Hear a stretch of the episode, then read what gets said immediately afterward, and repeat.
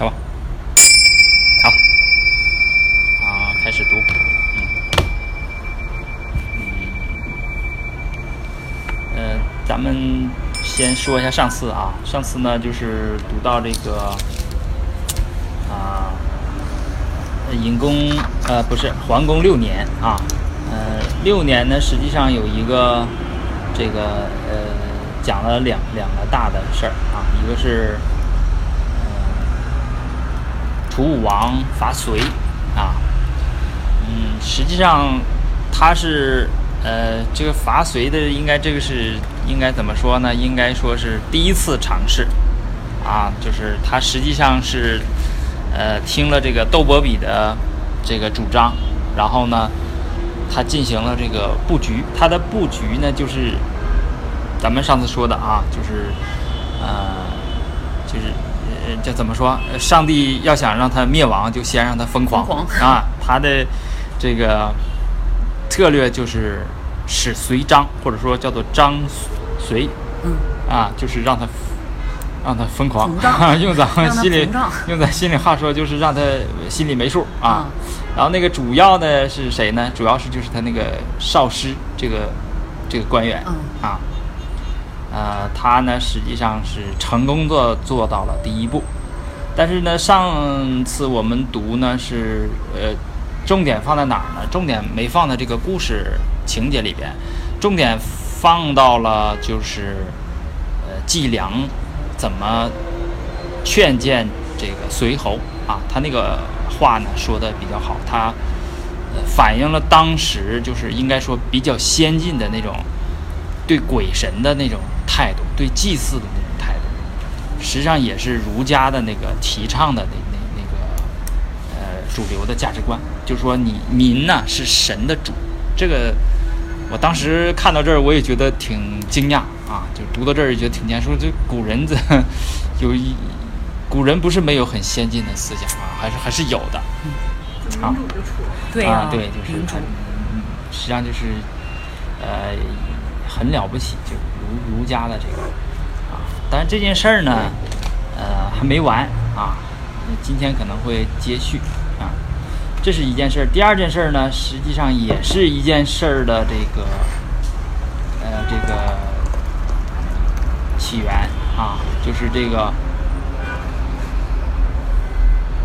这个正的太子忽啊，太子忽呢，他这个拒婚，实际上这个事儿呢，嗯，分成两岔了，对吧？第一个岔呢是说，这个郑忽啊，他有功有功呢，因为这个鲁国呢，不知道是不是和齐国做个扣啊？从后边看呢，也不像做扣，因为后来是齐国因为这个事儿也发兵了啊，去伐这个鲁。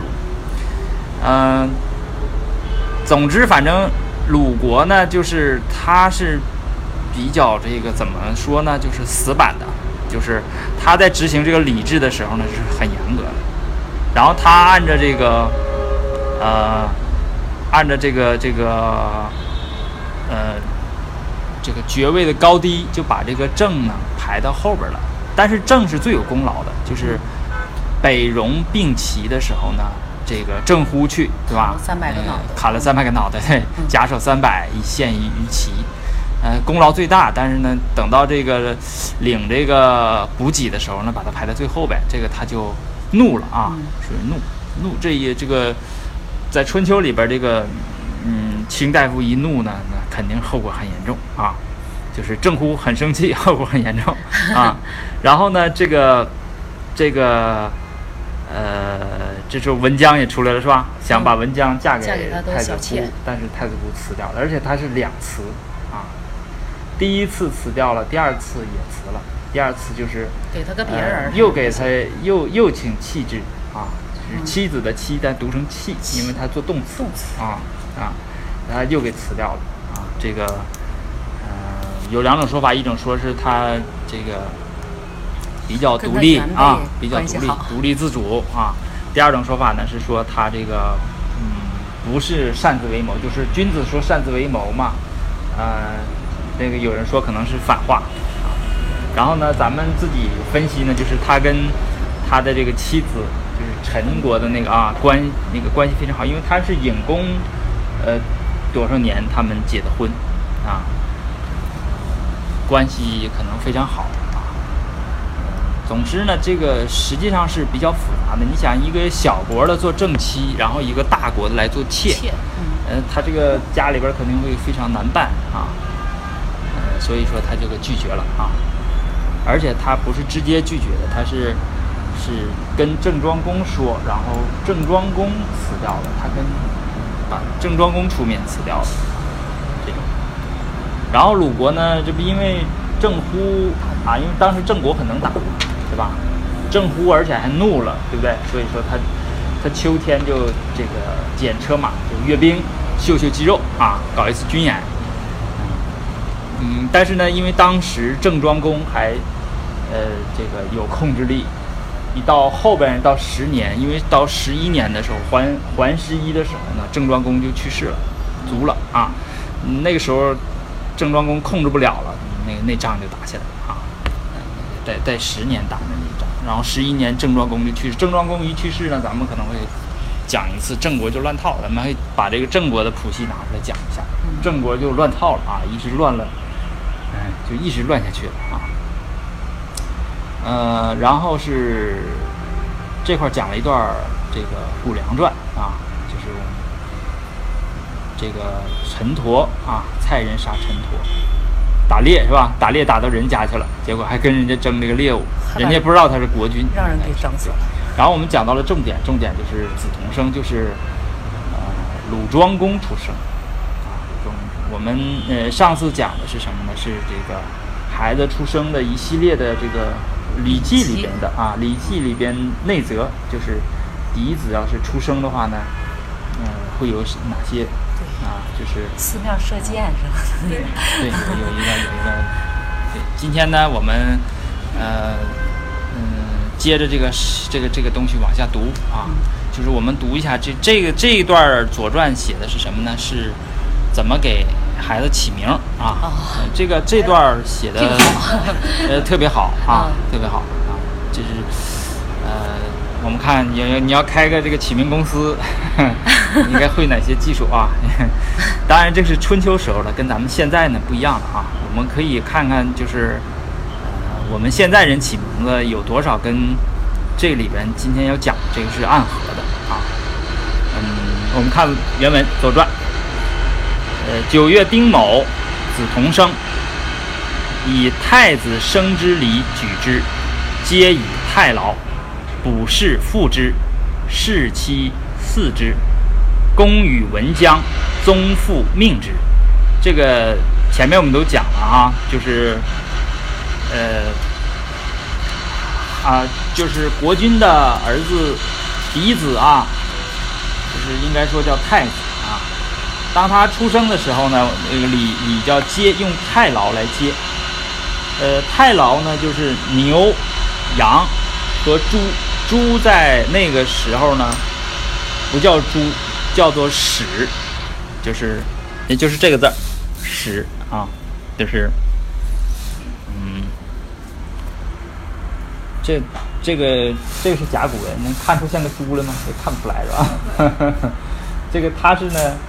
它是这种，应该是野猪，啊，这个就是他说像猪形，长吻，大腹，四蹄有尾，是应该是就是好像是野猪，就比较凶猛的东西啊，是就是咱们就姑且就说成猪吧。啊，就是这是太牢。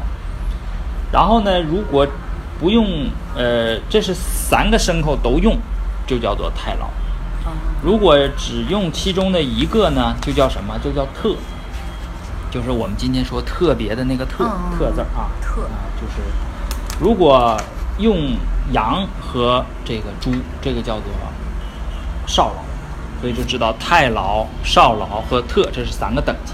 所以我们上次讲了，不是啊，分好多等级，有用特屯的，有用太劳的，有用少劳的，是吧？我我插一句。啊，那个上次我去就咱哈尔滨那文庙啊，他那个文庙不有祭祀那个厅吗？那上面牌子我看他写的是说用祭祀用的是黑色的牛，然后是猪多少多少斤的，然后用黑色的猪，猪多少多少斤的，然后用那个纯白色的羊，猪多少多少斤的。嗯，是这样的。那个咱们上次讲那个计量说的全全生，对，就是没没杂毛，对，没有杂毛的，全一个颜色。对，这么个意思。嗯，对，如果三个都用就是太老啊。那么这个像他国君生太子呢，就是应该用。太老，然后补是复之，这个我们讲了，啊，然后士其四之，这个讲，然后看文姜又出来了啊，呃，公与文姜，这应该是文姜生的，嗯，啊，只有文姜生的才能是，才能是这个第一子，对，然后宗父，宗父就是，呃，宗族里边的这些夫人啊，夫人们，对，然后命之什么意思？就要给孩子起名，起名应该是在我们看《礼记》，上次看《礼记》应该是在三个月之后，就是百天儿。啊，百天之后要，要这个，嗯，起名。夫人抱着这个孩子，有有一系列礼节。这个我们上次，呃，略微说一说。感兴趣的话，自己看《礼记·曲礼》啊。然后这个下面这段对话呢，应该是发生在取名之前，就是桓公呢找这个申须，这个是大夫啊，鲁国的这个大夫，他应该是对这个礼啊非常呃非常熟悉的啊。呃，我们已经是读读过好几次礼了，对吧？我们知道礼是很复杂，就是真是需要有一个人 专门研究、专门学，然后作为什么博士啊什么这类的，这个这个有有有有学问的这些人专门掌握的。这个申虚可能就是呃对礼呢特别熟啊，然后呃后后边有这句这这段话啊，这段话呢也是非常好的啊。公问名于申虚，对曰。名有五，有信，有义，有相，有假，有类。以名声为信，以得命为义，以类命为相，取于物为甲，取于富为类。这是说你要命名呢，就有这么五种啊，有信、义、相、甲、类，有五种给孩子命名。那么以生呢，就是。叫做信，以德呢叫义，以类为相，啊，取于物叫甲，呃，取于富叫类。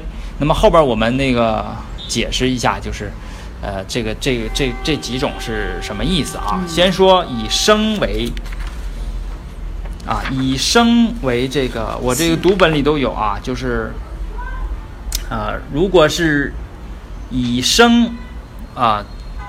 为信，什么叫做信呢？就是这个孩子出生啊。我举一个例子，比方说我们说，我们前面讲晋的时候啊，晋初入春秋的时候在讲他，就说他的始封君是唐叔虞。唐叔虞出生的时候呢，手掌里边有个字儿，就类似于虞，所以说他起名呢就叫虞啊虞。那么这个呢就属于信。啊，这个我们现在有人这么起名吗？好像呃没有了吧？还有什么呢？你比方说啊，比方说这个鲁后边有啊，鲁后边有个季友，他出生的时候手上有个纹叫友。还有我们这个还记不记得我们讲隐公元年之前那个传？啊，对，有个有个有个宋国的对吧？这个生子是吧？他这个。他手上有纹，而且鲁夫人，那个这些呢都属于信啊，都属于信，就是像呃唐叔虞、公子友的这些啊。呃，那个往后看啊，呃，第二个呢叫做德啊，就是德。得命为义。以德义呢，就是说。这个是，呃，这孩子出来呢，然后你就你就得看了哈，你听他的声音，然后这个因为三个月不取名嘛，这三个月你看这个孩子是什么脾气秉性。我们那个小孩儿，也就是，呃，你们可能还没没这个没这个伺候过小孩儿哈。那有的孩子就是急，就是他饿的时候他就哭啊，他一就是一点儿也不能忍。你必须就得马上给他吃的，把他给马上给他奶嘴儿，他才能好啊。有的孩子就就不是那么急，就是稳稳当当，就是你大概能看出这个孩子的他的这个脾气啊、秉性啊，大概能看出来有的淘气爱动啊，有的就是比较文静啊，这个大概其能够有所感觉。这个呢就叫做德。那么根据这个德来命名呢，就是属于这个义。那么《左传》里举的例子呢是谁呢？是这个，呃，这个叫什么呢？叫文王。文王叫姬昌，呃，文王叫昌。武王叫什么呢？武王叫发。发财的发啊，就是激发，激发。啊，这两个呢，就是属于这种以德为义啊，就是，呃，那么今今天我们起名字也有很多，就是以祥瑞的这种字啊、词啊给人命名，这是我们今天人常用，就是以这种以德命为义，就是以义的这种方式来起名，就是用这个祥瑞的字啊。嗯，对。啊，凤算祥瑞的字。对，然后还有什么呢？还有以类命为相，就是看这个孩子像什么，然后他就起，呃，就起什么样的名啊？你比方说呢，你这个 孔子是最有意思的啊，就是丘，呃，孔子名什么名？丘啊，丘就是这个小小小山。嗯。实际上呢，在这个。他在哪儿呢？他的孔子世家说呢，说啊，这个他的母亲倒于泥丘得孔子啊啊，就是泥丘是一个山，我们可以找找找找这个山啊。泥丘在山东省曲阜城东三十公里处，呃，本名叫泥丘山。嗯，找找啊，这个山应该是还在啊，看一下这个山在哪儿。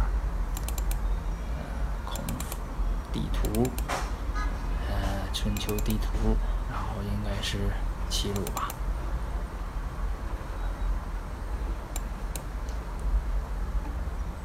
看没看见这儿呢？哦，这是曲阜，曲阜往东。哦，泥丘，泥丘就是一个小山。然后还有说呢，说孔子生而手上为鼎，呃，故名曰丘，就是 这什么叫手上头上？头上有这个围顶，围呢是就是，呃，怎么说呢？就是那种，呃，呃，好像是江浙一带的人吧，把那个就是堆起来那个稻谷堆，嗯，叫围子，嗯嗯啊，那个围子就是土字旁加个鱼，它也有一个音，也叫虚，呃，咱们叫赶集，也不什么地方的人管赶集叫赶虚，忘了是什么地方的人了，就是管赶赶集叫赶虚。这个也叫围围，就是咱们说那什么草垛呀，那粮食收割完不都堆在田里面，堆起来那个堆叫围。就说孔子的头上有这个东西，所以叫丘丘孔丘，对吧？这个也是天生异象。还谁头上有这个东西啊？啊，那个佛头顶上有个肉髻，佛头顶对对，就肉髻，不，他不是说头发盘的那个髻。就是头发剃光了，他他那个地方就是对，就是呃那个那个东西啊，嗯，就是看来他们都一样的是吧？啊，因为没见过这个人，呃，没见过哈，就不知道。呃，总而言之，就是孔子就是就是这种啊，就是借这个呃借什么呢？借这个物啊，嗯，就是以类命命命啊为象，然后取于物呢为甲。假是假借的那个假，那个呃，比方说有有这个孔子的这个儿子叫孔鲤，就鲤鱼的鲤，他就取这个物，他是应该是我记得好像是，呃，国君赐给他这个鲤鱼，正好他孩子出生，他就把那孩子那个叫鲤。然后还有呢，就是你前面我也说过，就是宋昭公名叫楚旧，楚旧就是我们那个。我们捣蒜那个啊，对，就是那个，就那个，就那个东西，那叫 对，谁知道怎么起这么个名哈？就是，呃，这这这不知道为什么国君呐怎么起这么个名哈？嗯，死的当时这个这个是什么什么啊什么？然后这个是取于物，然后我们这个梓潼啊，就是这个鲁庄公，他实际上是取于父为类。就是从他父亲身上呃取的这个名儿，啊，那么为什么呢？因为这个鲁庄公和鲁桓公他俩生日是同一天，同一天生的，所以他就叫起名叫同。啊，就是这父子是同一个生日，这挺好哈。就是过生日他俩同一天过啊，就是这个啊，这个。然后后面呢，说一些忌讳啊，说一些忌讳。第一个呢叫呃，我读一下这些忌讳啊，不以国，不以官，不以山川，不以隐疾，不以畜生，不以器币，啊，这是。呃，不要喝，不要喝这些东西，这个冲撞名字跟这些地方冲撞。后边还有一些避讳，后后边我再说，专门说一下咱们呃，这咱们这个文化里边这个避讳啊，这个还是很复杂的。呃，先说第一个啊，不以国者，就是你不要用本国的这个国名来命名。你比如说，你叫鲁就不行，鲁国叫鲁不行。但是呢。你可以以别人国的对叫郑可以啊，这个在在这个这个春秋里边有很多，比如说魏宣公，他是魏国的吧，他名就叫晋，啊，魏成公他的名就叫郑，这你说对了啊，一个郑，鲁定公的名呢，呃后边也鲁呃鲁定公的后边会出来啊，他就叫宋，宋国的那个宋，陈惠公呢叫吴，啊，还有那个最狠的就是晋悼公是吧？你不是挺喜欢晋悼公？晋悼公的话，他的名就叫周，啊，那不是说叫国名啊，那叫天 叫天子的那个 名哈，叫与天下同名啊。这晋悼公就以王室同啊，就但这个当时大家都不不不觉得这个是什么避讳的事儿，或者是不对的事儿哈。这个这个不以国啊，就不要以本不要和本国起。起一样的名，然后不以官，这个也简单，就是你不要，嗯，起某一个官的名，比如说司徒啊、司空啊，就是你不能起这样的名啊，嗯，但是后边就有人起，起了怎么办？起了就得把官改名，就这样，后边有啊。然后不以山川，你也不要用山呐和河的名字，你要用这个名字的话呢，也麻烦啊，也麻烦，但是好像现在没问题。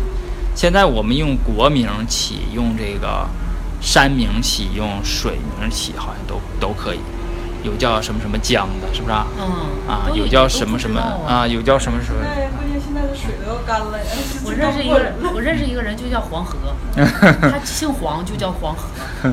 对，就现在不忌讳了。嗯，现在就没有这个忌讳了。然后不以隐疾，就是是呃，疾是疾病，隐疾呢就是。衣中之疾，就衣服的衣，衣中之疾，就衣服能盖住的那个地方的疾病叫隐疾。痔疮。呃，对，就是你。但是，但是有的人真就叫这样的名。你比方说，在嗯秦朝有个叫做公孙痤，痤疮的痤啊。然后呢，比如说汉朝的就有一个人叫做利介，疥疮的疥。这个在《史记·陆贾传》里边有，还有叫温疥，就是疥就是疥疮的疥，他就以这个病为 名儿。呃，这个你不知道是这个古人是？那是春秋啊。啊，对，这些人都留在在在历史里留下，还还是很了不起的人，对吧？因为你想在历史能留下嘛。啊，但是他就是叫这个名儿，这个，但是一一般的话，即使在古人，就是呃。现代人更不会就以以命以以这个病来命名是吧？以这个尤其是这种隐疾，就是这个对，尤其是叫什么痔疮啊？这种叫对呀，这个太嗯，这个就叫做不以隐疾。然后呢，还不能以畜生啊，畜生呢就是呃这么几种啊，在当时呢就是马、牛、羊、屎。狗、鸡，屎就是猪啊，然后狗和鸡，嗯，在春秋的时候呢，啊，有一个问题你们想没想过，就是为什么十二属性里没有猫啊？不是去晚了，开会去晚了。它的确是晚，呃，的确是晚了，就是在在排猫这个动物，在嗯嗯，不是，就是在这个排属性的时候，也就是很早以前，那时候猫还没被驯养，就是还没传到中国来，就是在春秋的时候。在春秋的时候啊，可能就是看不见猫。对呀，就说没有这个物。好像是是不是从汉朝什么时候才猫才进来啊？我回去查查啊。波斯进贡。嗯，回去查查一查，就是公公叔豹的儿子吧，就叫牛，后来。啊，对啊，对对对，就是你不能以这个来来起这个名啊啊，不能以这个。然后呢，你还不能以这个器器币，主要是指礼器。比方说祖，咱们学过的祖，就是那个，呃，吃烤肉啊，上来那个砧板，他得切。我就记得那然后 还有那个豆，啊，现在呃说说出这个东西，你们脑子里是不是应该有那种就是器型啊？豆是什么？盛那个肉酱，就是你吃烤肉的蘸肉酱。记着铜兵剑了啊。然后还有雷，雷比那个豆大一点。仪是喝酒用的酒器。钟知道吗？钟磬知道啊，钟和磬知道哈。对，钟磬知道。敲的。对，然后这个，呃，那么不以器币哈。那么后边呃再往下看啊，就是说你尽量不要以这些来命名。但实际上古人他也也也也也也命了。后边因为有些事儿的比较麻烦，说周人以会是神，呃，名终将会之，就是。我们这个从周那个时候呢，就是，呃，就避讳这个人，就是有一些名字是要避讳的。那么，呃，主要避讳什么呢？主要避讳神。神是什么？就是人死之后就叫神，就是叫怎么说？聪明正直，死而为神，对吧？啊，就是 就是祖先呐，什么这些死了之后都都都是神嘛，对吧？那么。这个名字呢，一定要避讳。那么你这一避讳的话呢，那你取名的时候，你就你就得注意了，对吧？你要取这些名呢，就就麻烦了。你看，故以国则废名啊，就是你要是跟国叫一个名呢，那你这个名呢就得废掉了，因为你国的名不能改，对吧？呃，然后以官则废职，那什么意思呢？就是说，如果你以这个官为名的话呢，就就会把这个。就就怎么这官名就得改，呃，他这个，呃，举了一些例子哈，举了一些例子，就是，啊，以官名的呢，就是啊，就是好像有一个有一个国家，呃，有一个宋武公啊，叫司空，然后在宋就没有司空，他就把这个司空改成叫司成，然后晋西侯呢，他名叫什么？叫司徒。所以在晋这个国家就没有司徒这个官，他叫中军，啊。他为啥非要叫这个？嗯，对呀，就是国君。你说非要叫个官的名，他比官要大就是当时他是这样，当时他起名的时候他没有这些规矩，这些规矩还没有啊。啊，这些规矩都是因为出事儿，就是当时可能对，当时可能就是叫起名的时候看见司徒了啊，那就叫司徒吧。等到他死了，死了需要避讳的时候，哦，这个司徒不能，咱不能再叫，因为他已经是神了，对吧？他已经死了嘛。那好，那咱们正好这是个官儿，那就改吧，把司徒改成中中军，就这样。后来总结的，就是需要避讳的时候啊，这个不行。然后，那你以山川更麻烦。以山川呢，就是这个这块儿挺有意思啊，这块儿我们多说两句，就是，呃，晋鲁献公叫巨啊，然后呢。鲁武公叫做敖，就是有两，就是鲁国有两座山，正好鲁国有两座山，一个叫巨，一个叫敖。等这两个国君，嗯，就是称神封神了之后呢，这两个山呢就得改名。那这两个山改名怎么改呢？就是它那个山下边有一个乡，就是我们说就是乡镇那个乡，就以这个乡来命名这两座山。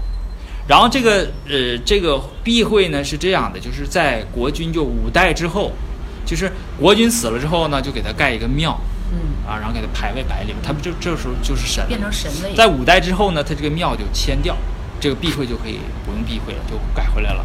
但是呢，你这个山名你叫了这么多年了，你想五代了，大家就习惯了，然后所以就不改了。不改了呢，就是在国语里边就有这样的事情啊。我们看一下这个巨山和鳌山吧。巨山和鳌山也在鲁国，在哪儿？在蒙阴县啊。鳌山、巨山，它俩还比较近，在四四这个，在这块儿啊，这块儿。巨山、鳌山，就蒙阴吗？嗯，巨山、鳌山这两个小山。嗯，这个是在哪儿呢？我们读一下后边有一个有一段国语，挺有意思啊。这段国语呢是由巨山和鳌山引出来，但是他说的这个意思啊，不是要要说这两座山啊。我们读一下这个，这个挺有意思的啊。这段国语是《国语近于九》，国语呢是春秋的外传，左传是春秋的内传。就说你要读懂春春秋，不就是一句话一句话的吗？你要读懂的话呢，你不光要看左传，有的时候你要看国语。国语呢，它是记录的当事人说的那些话，有的说的特别多。左传呢，它是什么呢？就是把事儿跟你说清楚，它多一个字儿它都不费。就是左传是非常简练的。国语呢，就是你看起来就是他比较啰嗦，他是比较详实的，把当事人怎么想的、怎么说的那些细节都给你交代清楚。所以说，呃，一个是春秋的这个内传，一个是春秋的外传。这个是晋语，晋语这个讲的是谁呢？讲的是范宣子，呃，范献子啊。我们会就是这这块讲的是范献子聘于鲁，他是范宣子的儿子，叫做士鞅。是献子，范宣子之子士鞅，鲁昭二十一年，他二十一年他是到这个鲁国去访问，就范献子聘于鲁，问巨山鳌山，鲁人以其相对，就什么意思？所以范献子不到鲁国吗？他就问问起这个，说起这个巨山和鳌山，这个鲁国人呢就以相。来，呃，对啊，这个范献子就纳闷了啊。范献子曰：“不为巨鳌乎？说这个不是叫巨山和鳌山吗？对吧？你们怎么改名了啊？”然后对曰：“先君献武之会也，就是鲁献公和鲁武公的名讳，就是他俩正好起名叫巨和鳌，所以我们鲁国呢是是避讳的，避讳这两个先君的名字。”啊，这实际上是什么事儿呢？就是，呃，怎么说，叫叫丢丑了，对吧？你到人家国家去，然后还就不避讳人家先君，然后这就属于失礼了，对吧？就是因为谈到这这个名字嘛，然后，呃，献子归啊，他他就感慨了，便借其所知曰，就是告诫他周围的人说哈。说什么呢？人不可以不学，吾视鲁而明其二会为笑焉，为不学也。说人呐，一定得学习。我到鲁国去呢，然后就是，对，就不知道人家那个避讳那两个名儿，我还说，结果呢，叫人家取笑了。这都是因为啥？因为不学习。学习啊，然后后边他感慨，他说：“人之有学也，由木之有枝叶也。”木有枝叶，啊，呃，由辟因人，而况君子之学乎？这这个是当时人对这个学，就是知识啊的一种态度。比喻啊，就是还是你我们这这句话，实际上我深挖的话，就是呃，我们能看出来，就是说，你看他说知识啊是什么呢？是木的枝叶。那还有根本呢？根本是什么？是吧？木有枝叶，有枝叶，这个木才能阴凉比较大嘛，才能才能这个给人贡献阴凉嘛，对吧？君子的学问应该也是这样，给人提供方便，提供阴凉。但是它是枝叶，它它不是根本，根本是什么？德行。对，根本是仁义和德行，应该是。这个意思，肯定的，三观正，对吧？就是你，你你这个 根本要是不对的话，你有枝叶也也没用，而而且更更吓人，是吧？对呀。这事儿吧，他说枝叶也由屁因人，就是说你这个树木有了枝叶之后，你才为人们提供，就你有作用了。那他就是比喻这这个东西，就是说你那个君子有了知识之后，我才能就是说有发挥我的作用。他说的估计是像你们这种老师发挥了作用，庇护那些需要成长的小树苗。呃，这什么这什么意思呢？就是呃，就是人呐，时时刻刻要学习啊，不断提高自己。让人取笑，不会被人取笑。这是我写的话啊，就是这个这个这个这个邢凯的这这这真是哎呀，那就是当时呢是这样，就是范献子呢在昭公，那么献公、武功呢已经很远了，他那个应该叫做亲近迁庙，就是庙应该迁掉了，那个名讳应该改回来了，但是呢就是他改不回来。实际上我们今天理解就是改不回来，叫这么多就是啊，那名儿就改回来了。所以这个名儿啊，就是说，呃，这件事情就比较好。你看我们那个咱们国家的这个地名，有的地名要延续好几千年，是吧？两千多年，就是呃有有有的那个地名就是真的是非常古老，古呃很古老的啊，就是。比如说曲阜，曲对吧？啊，就很很古老，就是一直没有人这个来破坏它。冲这个姓，啊对冲这个名。然后呢，就是呃，嗯，我觉得像欧洲有一些国家也比较严谨，就是说我这个地方一旦名字就因为现在我们都知道城市化是非常速度非常快的，城市越来越大，嗯，那么城市大呢，你就会出现那个命名就会啊就是就比较困难。你像比方说哈尔滨大街，呃，对你就像每每个每个那个每个城市可能都有一条中山路，是不是啊？啊，都有个什么北京街、上海街，就起名儿就是比较这个难取你像你像你到那个南方，他们的名儿起的都是挺挺，就是从《论语》里边出，什么李仁相，什么什么，对吧？春里，啊，对你你到那个北方呢，你就是说北京吧，他可能起的名都是很俗公主坟儿，啊，就是公主坟儿。对对，就是那个 包括咱们。想到十三陵公主坟，包括你像咱们东北，就是每个地方都有一个地方叫夹皮沟，是吧？对，就是就是你跟就是它不一样啊，就是文化文化不一样，就是这种这种地真是咱几个在这儿。方。啊，这是这个啊，这个不以呃回来叫说到哪了？不以山川是吧？避讳，现在都不讲这些避讳。啊，就是呃以山川则废主，是吧？就是在祭祀的这个这个。刘老师，我有个问题，啊就这个刚才讲的这些所有避讳啊，什么这些是只对君王而说吗？就什么呃士大夫呀，什么那些应个人也也是也是应应该也是，因为他是写到《礼记》的，哦礼记》呢，我们看有有，他这个还不一样啊，礼又差了两条哦，啊。这个我看我说没说到那儿吧，就是《礼记》和他还不一样。我感觉像那些野人呢啥的，估计不遵守这些。他们没事儿，他也不说中文 啊。待会儿你你那个以后我们看到真是有他们出现他名儿的时候，你就知道了。可奇怪了名儿，就是对，明明显就是个音，它不是，它不哦是不是像这个翻译过来的是吧？对，就不像这个这些中华夏国家，它那个嗯名儿都有含义。嗯，呃，这个叫以山川则废主，以牲畜则废祀。就是如果你你这个就是叫什么牛啊什么，这个在祭祀的时候就把这个礼就废掉了啊，就把这个。牛就不让祭了。对，就是不是你不能就是把这个礼呢，实际上对，就是把这个礼呃废掉两。匹羊什么的。啊，对，就是这个叫做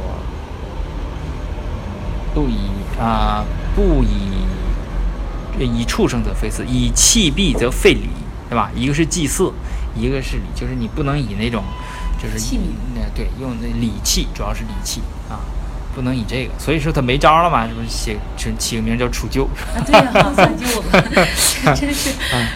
呃，然后他这个后边这个讲了嘛，他说，呃，晋以西侯废司徒，这刚才我说了哈，宋以武功废司空，这也说了，先君献武废二山，你看对吧？是以大物不可以命啊，就是说，嗯，大物呢，就是，比就什么叫大物呢？就是国、官、山、川、隐疾、畜生、器币，这些都属于大物，嗯，大物。然后呢，这个也咱们这个这个有有很多这个典典籍呀、都里边都讲过这个命名的规则，就是说后边会后越来越完善。比如说后边以这个贾谊写的，还有这个贾谊和这个大代礼记，他俩写的这个东西基本上是差不多的啊。这个贾谊写的是什么呢？就是今天可能咱们看读一下吧，快速读一下。这不不不那个解释了，叫什么胎教，它名儿啊就叫胎教，就是 你看那个那个汉朝的时候，就专门有胎教，啊，真就是胎教，真高级啊！就是他已经这个想到这个事儿了，就是在哪儿呢？在这儿呢。教育事业已经很完善了。是啊，真高级啊！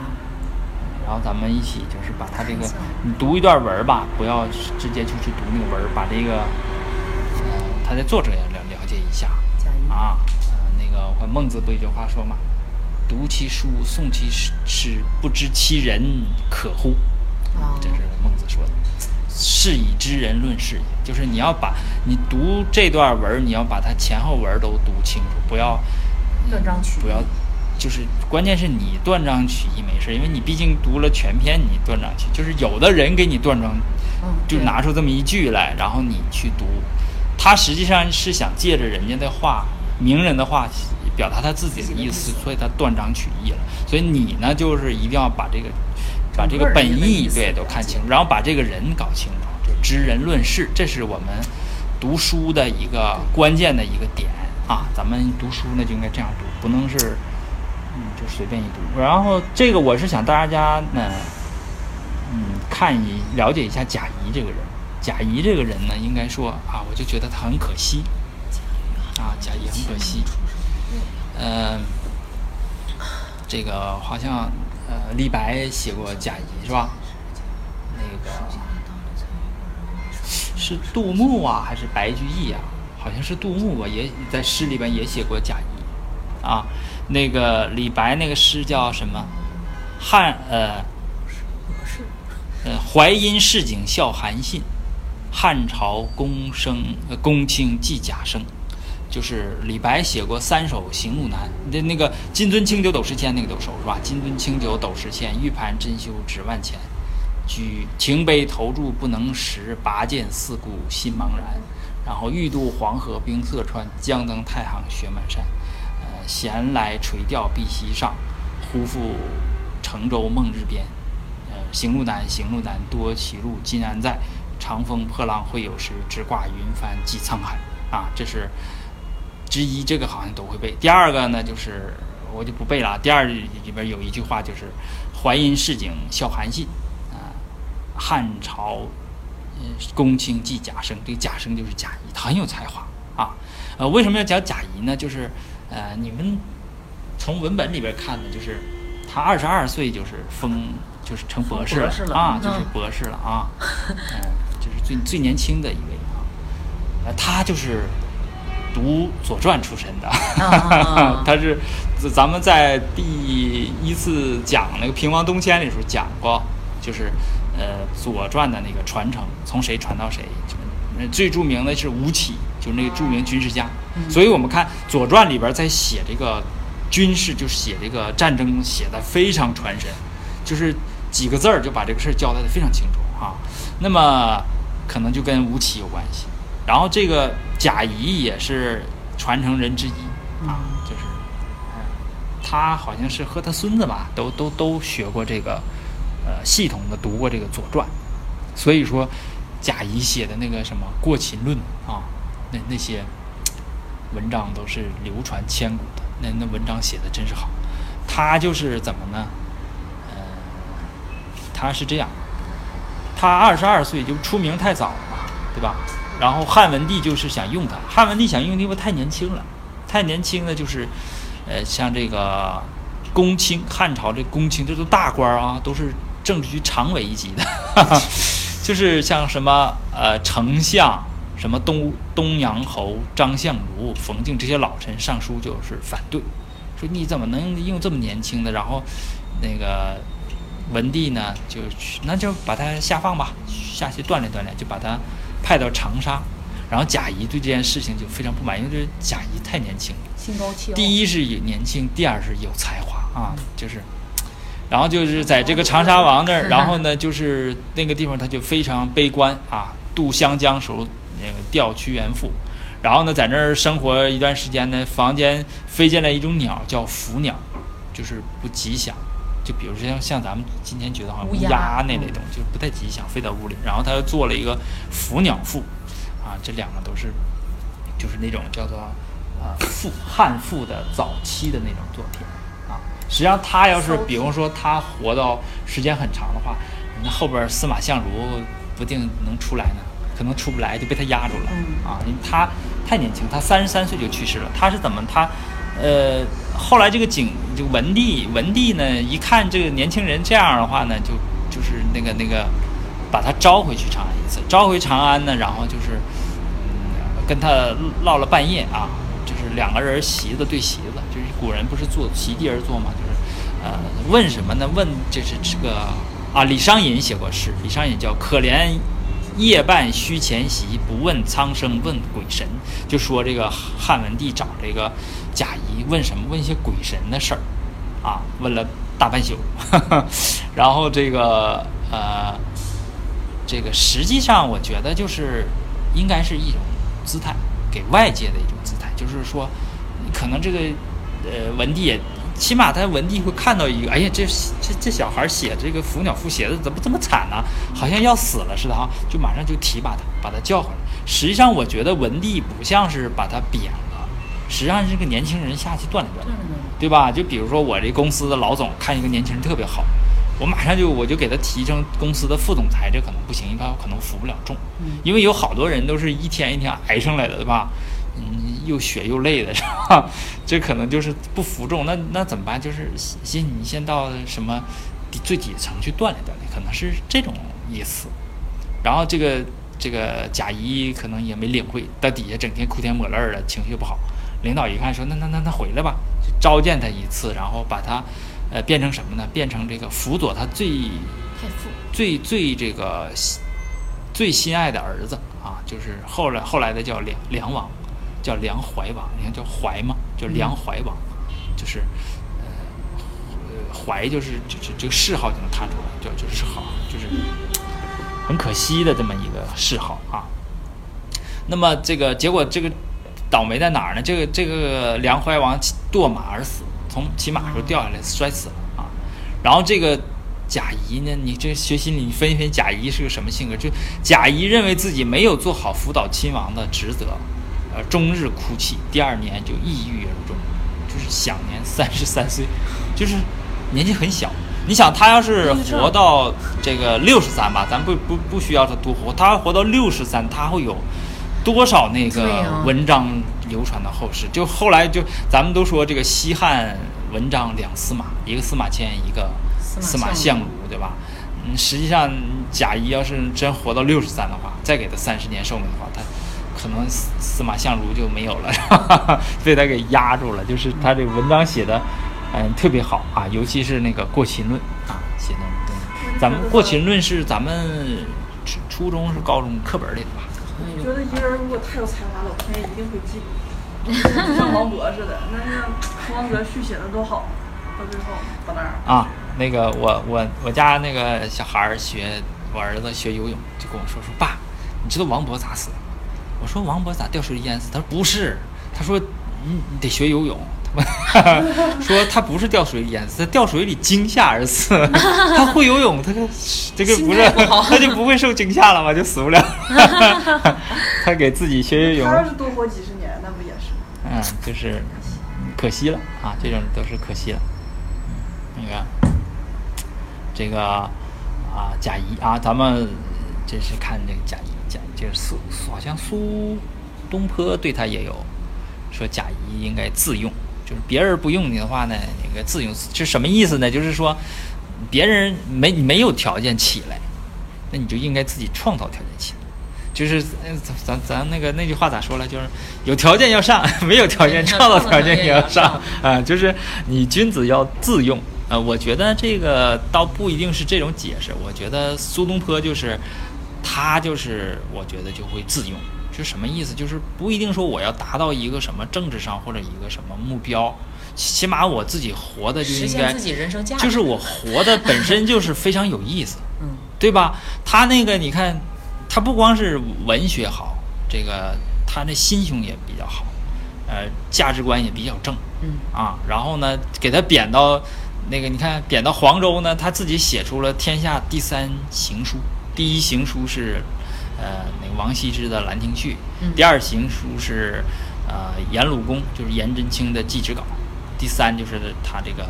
啊，他写的这个东西，然后你到杭州那玩意儿，整出什么东坡肘子什么，反正是就是，反正就是我我 我到哪我得留下一个印记，就是我到哪儿活我就活得一团生气。你即使穷，你到海南去没有墨，没有墨自己造，自己烧炭整的，他和他儿子两个整个浑身那个就是脸黢黑的烧烧炭，然后自己熬动物那个胶，然后做那个墨，就是就是。这就叫自用啊，心胸比较开阔，然后就是怎么都，反正我怎么都能让自己活得幸福有意思，对，这是，呃，对他就是说，你贾谊就没有，贾谊一旦就年轻嘛，一旦受挫了之后，就就就就一发不可收拾啊，就是陷入到那种抑郁。我觉得他是不是就是抑郁症死的？抑郁症。第二年忧郁而终吗？是不是啊？典型抑郁症，而且从他这个。整个的这个作风，心态对，是吧？就是这个这个，这这这这这左左传白读了。嗯，好，呃，我们回来看，就是，然后呢，他这个呃贾谊啊，留留一本书叫《新书》，就是就是新旧的新啊，书本的书，新书，又称甲子啊，甲子，这个。这段呢比较难，就是不念了。就是在这个呃，把它列到哪儿呢？把它列到儒家诸子里边了啊。然后这里边呢，嗯，这个这个书呢，就是呃，里边有这个卷十有三篇，这是好像是第二篇是第三篇，叫写的就是这个胎教，这是胎教的这个原文。它这里边就写了，嗯。命名的这个这儿，然后卜王太子名，上物取于天，下物取于土，勿取于名山通古，物备于乡俗。是故君子名难知而易会也。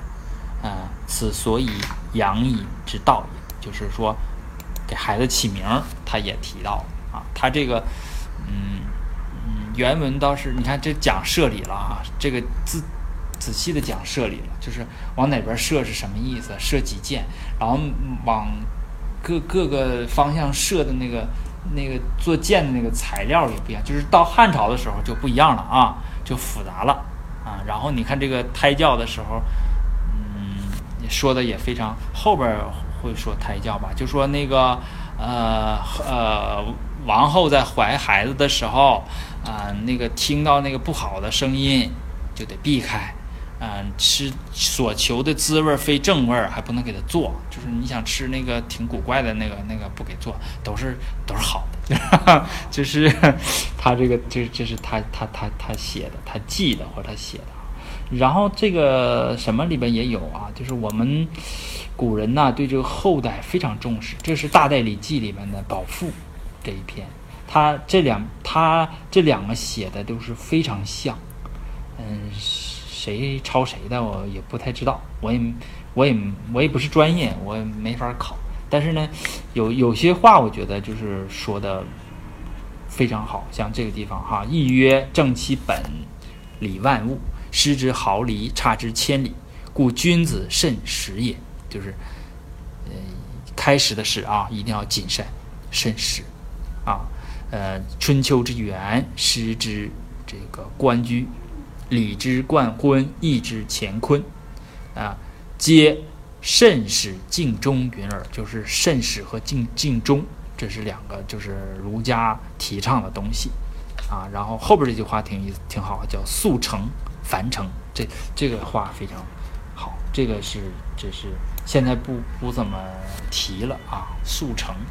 呃，速成是什么呢？速成是，就是我们知道中庸之道吧？啊，中庸之道呢，就是说你要控制好自己的情绪，啊，而且它如果要是作为一种文化和风俗的话呢，就是你，你就是小鱼不在日本嘛，就是你就看什么？你就看韩剧和日剧就能看出来，就是日本看日剧呢，你就会发现就是。日日本那个社会，就是人在表达情感的时候，表达的时候就跟韩剧完全不一样。韩剧就是比较奔放的，像现代的，就是情绪就是哗啦就出来了。日剧就不是，日剧都绷着，都闷着。就咱们说，他就是他就是什么，就是完全讲究就是中庸之道，就我含而不发啊，就是呃，那那个这种状态叫什么呢？这种状态就叫做速成，就是吃素的那个素，诚是啊诚恳的诚啊。嗯，因为我这讲这个得照顾那个音频的，所以我每个字儿都细讲 啊，因为好多人他不来，但是他听。啊，就是，呃，速成就是指一项，呃，蓄于内心的情谊叫速成，但是这个词啊，好像在咱们现代汉语里是不是都没有了？啊，没有。啊，呃，就古代里边有啊，就是比如说有这个南朝宋报的诗，叫“时以坚为性，君勿斩速成”。啊，刘禹锡有一首诗啊，里边叫。呃，众散菊诸户，相携画素成。就老朋友看见啦，终于看见你了。看见你之后就开始吐槽了，是吧？开始吐了，吐就是一向这个蓄于内心的这种情谊，就叫速成啊，还不是还不是说那种吐槽的意思。就是内心的这种感情压抑了好久，就是两个好朋友好多年没见了啊，那那肯定是就这个情绪释放出来了。嗯，对，这个就叫就是这种压抑在心的这种就叫速成。比如说魁伟玉十年，这个唐的姚和写一个叫这个嗯祭陕府内兄，呃郭炯端公啊，就是内兄是什么小舅子吧？是是这种大舅子是吧？反正那 类亲戚，然后他写“魁伟遇十年”，魁伟的意思就是特别不顺畅，在艰难困苦当中，魁伟遇十年，就是我这个艰难困苦已经十年了，对吧？然后一会，呃，豁速成，咱咱俩一相会就豁然开朗的啊，我这些速成就是压抑在心的这些情谊就都出来了啊。对他说，所以说他说速成凡成，就是你看这个意思啊，就是。